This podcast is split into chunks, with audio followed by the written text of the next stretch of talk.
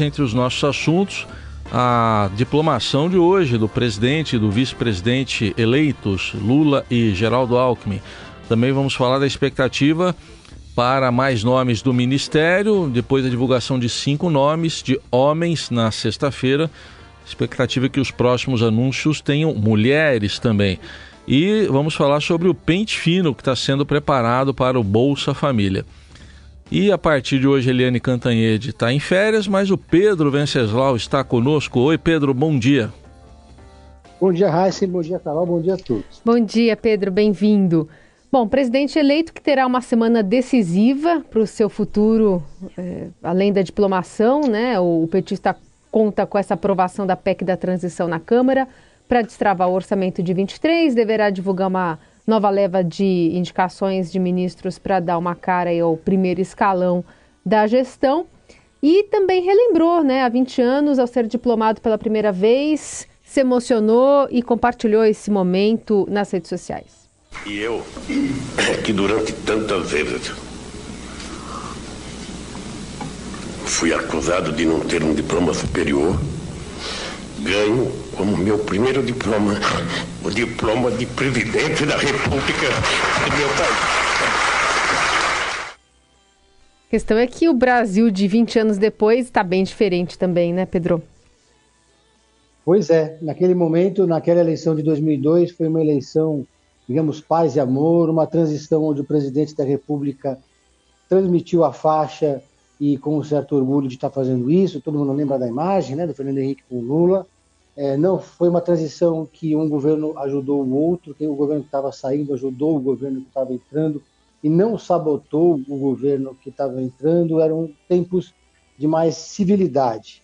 A civilidade. Agora a diplomação do Lula acontece no momento de tensão, de, diante de uma certa necessidade de enviar alguns sinais políticos e também alguns, alguns sinais simbólicos para esses manifestantes, inclusive, que estão acampados, insistindo com esse discurso golpista, esses, é, esses manifestantes, agora, com essa diplomação, vem o processo acabar oficialmente. A diplomação, Raíssa Carol, ela, ela tem um significado muito mais simbólico porque ela marca o fim do processo, mas ela não significa que o presidente possa ser alvo de algum outro processo, de algum questionamento no TSE. Isso pode acontecer em qualquer momento, como aconteceu em 2014, quando o Aécio Neves questionou o resultado das urnas, acionou o TSE, mesmo depois da diplomação, o processo continua. É, o TSE faz uma espécie de checklist né, para entregar esse diploma para o presidente, então ele vê se, se, a prestação de contas foi, está ok, se tem algum recurso pendente, se tiver, não pode ser diplomado, enfim, o processo é absolutamente legítimo. Esse evento de hoje, especialmente, vai ser um evento muito concorrido em que há uma especial preocupação com a segurança, vai ter um esquema de segurança maior até do que o da posse do Alexandre de Moraes, expectativa de plenário cheio e expectativa também de que, enfim, é, o governo Lula, que ainda não começou na prática, é, não começou de fato, mas já começou na prática, agora vai ser como se fosse uma posse, né? Estão encarando essa diplomação já quase que como uma posse, até porque o Bolsonaro já indicou que não vai passar a faixa para o presidente Lula. E, por fim, né, o presidente Bolsonaro, é, que ainda ostenta o cargo, mas praticamente já abandonou o serviço, né, tem trabalhado pouquíssimas horas, deixou ali um espaço vazio, inclusive na articulação política do Congresso Nacional, que está permitindo abrir uma avenida para o Lula conseguir aprovar a PEC, vai aprovar a PEC agora de novo. Fez agora um discurso no final de semana que ninguém entendeu absolutamente nada, foi mais ou menos uma versão golpista de uma música do Djavan, tipo Açaí, Guardião, Zumbi o Imã, né? Ficou todo mundo ali, e os manifestantes ali adoraram, porque eles, eles não entendem nada mesmo, então o discurso do Bolsonaro, e fica todo mundo tentando traduzir, é curioso, né? tentando entender que recado que ele está passando. Eu tenho a impressão que ele não quer passar recado nenhum, ele vai lá, fala qualquer coisa e volta lá para o palácio. Pois é, você citou aí o esquema de segurança, tá? a gente estava falando dele mais cedo aqui também, é um esquema gigantesco com. Tudo bem, tem detetor de metal lá funcionando já para qualquer sessão do TSE, mas dessa vez deram uma reforçada maior no perímetro, em tudo, né, Pedro? Ela é reforçada no perímetro. A, a polícia é, do, do, Supremo vai atuar junto com a polícia do Distrito Federal, mais agentes da Polícia Federal, mais os agentes do Lula. Uma grande preocupação realmente, porque vão estar todos lá, né? Tem até uma série que agora não me lembro o nome, que eles juntam todas as autoridades no evento e cai uma bomba. Aí o ministro da Agricultura tem que assumir a presidência. Então, acho que eles, têm, eles deviam pensar um pouco nisso, né? Vamos botar todas as autoridades do país no mesmo espaço ali. Então, o esquema de segurança é realmente muito forte, mas não há previsão de manifestação, né? pelo menos não se viu nas redes sociais nenhuma manifestação sendo convocada com carro de som, caminhão, aquela coisa toda, né?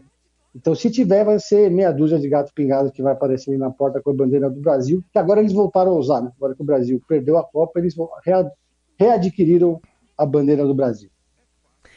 Falar também sobre as possíveis mulheres que devem reforçar ministérios importantes do governo Lula. Na sexta-feira, às vésperas ali, minutos antes né, do Jogo do Brasil, a gente viu esse anúncio de nomes importantes em áreas como eh, Fazenda, com Fernando Haddad, da Justiça, Flávio Dino, Rui Costa, José Múcio e Mauro Vieira, e o presidente eleito disse, olha a gente ainda vai anunciar mulheres, né? Aguardem e tal. E aí se espera que hoje saiam alguns nomes. O Estadão, o Daniel Vetterman, conta aqui que, por exemplo, a Simone Tebet é cotada para desenvolvimento social. Dentre os nomes para a saúde, pode sair a presidente da Fiocruz, Nízia Trindade, e está sondada para a cultura a cantora Margarete Menezes.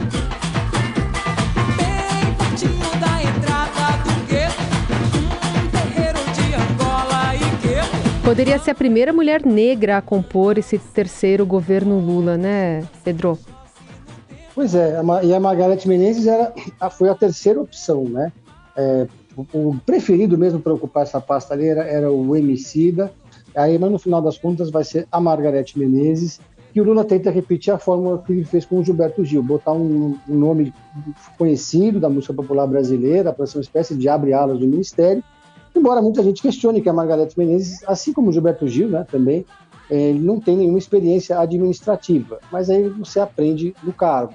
Com certeza ela vai ter um, uma equipe técnica muito capacitada, porque o Gilberto Gil, quando ele foi ministro da Cultura, ele representava o Brasil, ele era uma espécie de porta-voz da cultura brasileira. Mas quem gestava mesmo o ministério na época do Gil era o Juca Ferreira, que depois até se tornou ministro. É, então, a, a, o que importa agora é que a Margarete Menezes ela chega no cargo cercada de expectativas e bem recebida, aceita pela classe artística. E essa questão de se adaptar ao cargo, a gente aprende no, no, no exercício.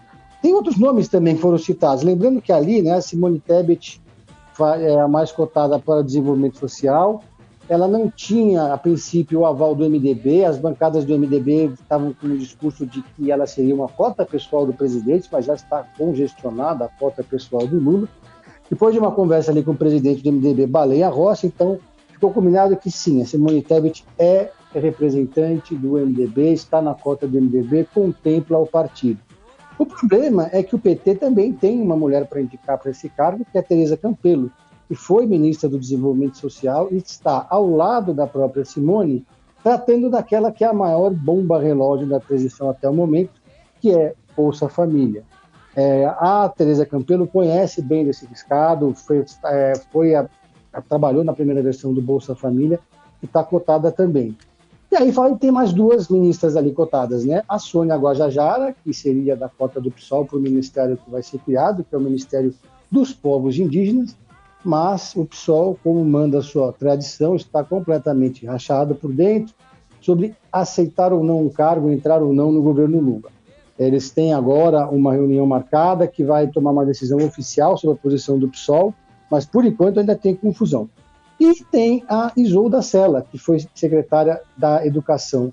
No Ceará, é o nome preferido do, do ex-presidente Lula para assumir o Ministério da Educação, seria também uma representante do, do PDT, do partido do próprio Ciro Gomes, mas existe ali também uma disputa muito grande também por essa vaga. Não tem nada, nenhum cargo ali que não esteja sendo alvo de disputas intensas, viu, Raíssa e Carol? Muito bem. Bom, a gente vai ver assim, até porque tem um, um grande contingente de dinheiro envolvido, especialmente nessa, nessa, nesse Ministério de Desenvolvimento Social, né? Então o PT aí também está de olho nessa, nessa fatia, apesar dos desafios que também tem pela frente essa pasta que abriga o Bolsa Família, né, o atual Auxílio Brasil. Agora, repara só uma coisa, só para finalizar esse raciocínio aqui. Uhum. Todos esses ministérios que o Lula deve anunciar com o nome de mulheres, ou são mulheres reconhecidas, da, da, que têm um, um, serviço prestado para a sociedade, notório saber, uhum. indicações do próprio presidente Lula, são ótimos quadros. Agora, tirando a Simone, que representa o MDB, e, e a, a, a, a, Sônia Guajajara e a Isolda, elas representam partidos de esquerda que são menores. E aí fica faltando o Lula resolver o principal problema, que ele ainda não sinalizou como vai resolver e está deixando todo mundo muito aflito no centrão. O que ele vai entregar para o PSD, o que ele vai entregar para a União Brasil, o que, uhum. ele vai uhum. entregar para esses partidos que têm deputado, que os deputados dos quais ele precisa, e não vão aceitar cargos pequenos, né? Então, é, essa negociação, por enquanto, está deixando muita gente curiosa. Que espaço vai sobrar para os partidos do Centrão? A multiplicação também dos ministérios, né? Exatamente. Aumentando é. bastante o número de pastas. E a participação do Pedro Venceslau comentando os principais assuntos da política. Você citou aí há pouco a Tereza Campelo, né, Pedro? Que deu uma declaração de que leva a entender que ela acha, né, a equipe de transição tem que fazer um pente fino no Bolsa Família, ela falou em bomba relógio, falou até em sem vergonhas que estão no Bolsa Família. Quer dizer, tem gente que não deveria estar, a equipe de transição já detectou isso? Pois é, eu entrevistei recentemente a Tereza Campelo e o tema foi justamente esse problema do cadastro único do Bolsa Família. Eles montaram ali um grupo da transição, a Tereza inclusive trabalha com a Mônica, com a Simone Tebet nesse processo, mas quem está cuidando da parte mais técnica é a Tereza Campelo, que já foi ministra, e aí eles detectaram o seguinte: ali é, houve, além de ter dado uma, de haver um apagão né, do governo em relação ao pagamento do Bolsa Família, o governo Bolsonaro, a gestão Bolsonaro, segundo ela, fez um péssimo, uma péssima gestão do cadastro único, que é o cadastro que cataloga as pessoas, as famílias que teriam direito ao Bolsa Família. Eles induziram, segundo a Tereza, as famílias a se cadastrarem errado, porque Hoje, segundo a Tereza, você consegue, você cadastra um adulto, é, dois adultos ganhando, um adulto numa casa ganhando 600 reais, morando sozinho, e uma mesma, uma, uma mesma família que tem uma mulher com dois filhos também vai ganhar 600 reais. Porque houve uma explosão, segundo ela, do chamado cadastro unipessoal, né, que é o cadastro da pessoa que não tem uma família para cuidar. E com essa explosão, é, o Bolsa Família é, acabou saindo completamente do programado, né, quebrando totalmente todos os prognósticos. E a expectativa, e o governo, como não teve dinheiro para pagar o cadastro, então a expectativa é que haja uma explosão de filas logo no começo do próximo ano do presidente Lula. Essas pessoas vão chegar porque elas fizeram um cadastro que não vai ser mais válido. Eles vão precisar tomar uma medida amarga, né? uma medida nem um pouco popular. Eles vão ter que tirar muita gente do Bolsa Família, localizar os cadastros unipessoais, reduzir né, esses cadastros para beneficiar mais as famílias e, além disso, fazer a separação do joio do trigo para separar os picaretas mesmo, né? aquelas pessoas que não teriam direito ao Bolsa Família, não precisam dele, mas se cadastraram e estão aptos a receber o serviço.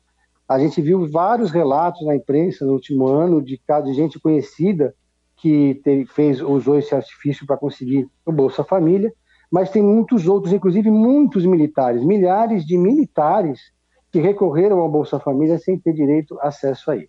Quando esse pente fino for feito, aí vai haver com certeza uma, o primeiro grande foco de tensão social, digamos assim, do presidente Lula, que é uma crise que já está precificada, é uma bomba que já está armada e eles estão tentando desarmar reunindo-se agora já com as entidades que, dos municípios que fazem a gestão do Bolsa Família, fazendo vários encontros, tentando já orientar as prefeituras de como agir diante disso.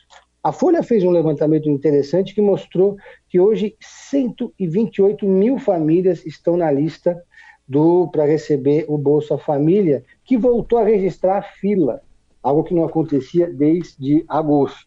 Então é mais um sintoma do, dessa pane seca que foi o final do governo Jair Bolsonaro, que além dele próprio fisicamente deixar pessoalmente de abandonar o governo, a maioria dos seus ministros também já está fora do cargo na prática, ou está de férias, ou não tem aparecido. Então, realmente, o que a gente está assistindo é um fim de governo melancólico e completamente abandonado. E até citar essa, esse levantamento realmente da, da Folha, falando dessa fila de espera, porque é isso, né? A gente está falando aqui de uma PEC da transição que está tentando arregimentar dinheiro, recurso para pagar esse Auxílio Brasil de 600 reais, mais aqueles 150 por criança. E a fila aumentando, então vai ficando uma fatia cada vez maior de, de lidar, né, a partir de 2023, apesar desses esforços políticos em Brasília, né? É, foi o que a Teresa até estava me explicando, que o próprio aplicativo que foi criado pelo governo Bolsonaro induzia as pessoas ao erro. Uhum. Você colocava lá o nome do seu CPF, ele já puxava os seus dados e já cadastrava. Uhum. Né? Então, então tem um monte de gente, estava muito fácil, muito simples de se cadastrar, porque naquele momento a única coisa que o Bolsonaro queria era voto. Então, quanto mais gente cadastrada, na leitura deles, mais votos estariam sendo contabilizados para o presidente. Foi uma medida desesperada eleitoreira que vai ter um custo muito alto para a próxima administração. Né? Esse Pedro Venceslau que segue conosco. Amanhã ele está de volta a partir das nove e a coluna também disponível já já nas plataformas digitais, no site da Rádio Dourado, em formato podcast. Valeu, Pedro. Boa semana. Valeu, Carol. Valeu, Raíssa. Um abraço a todos.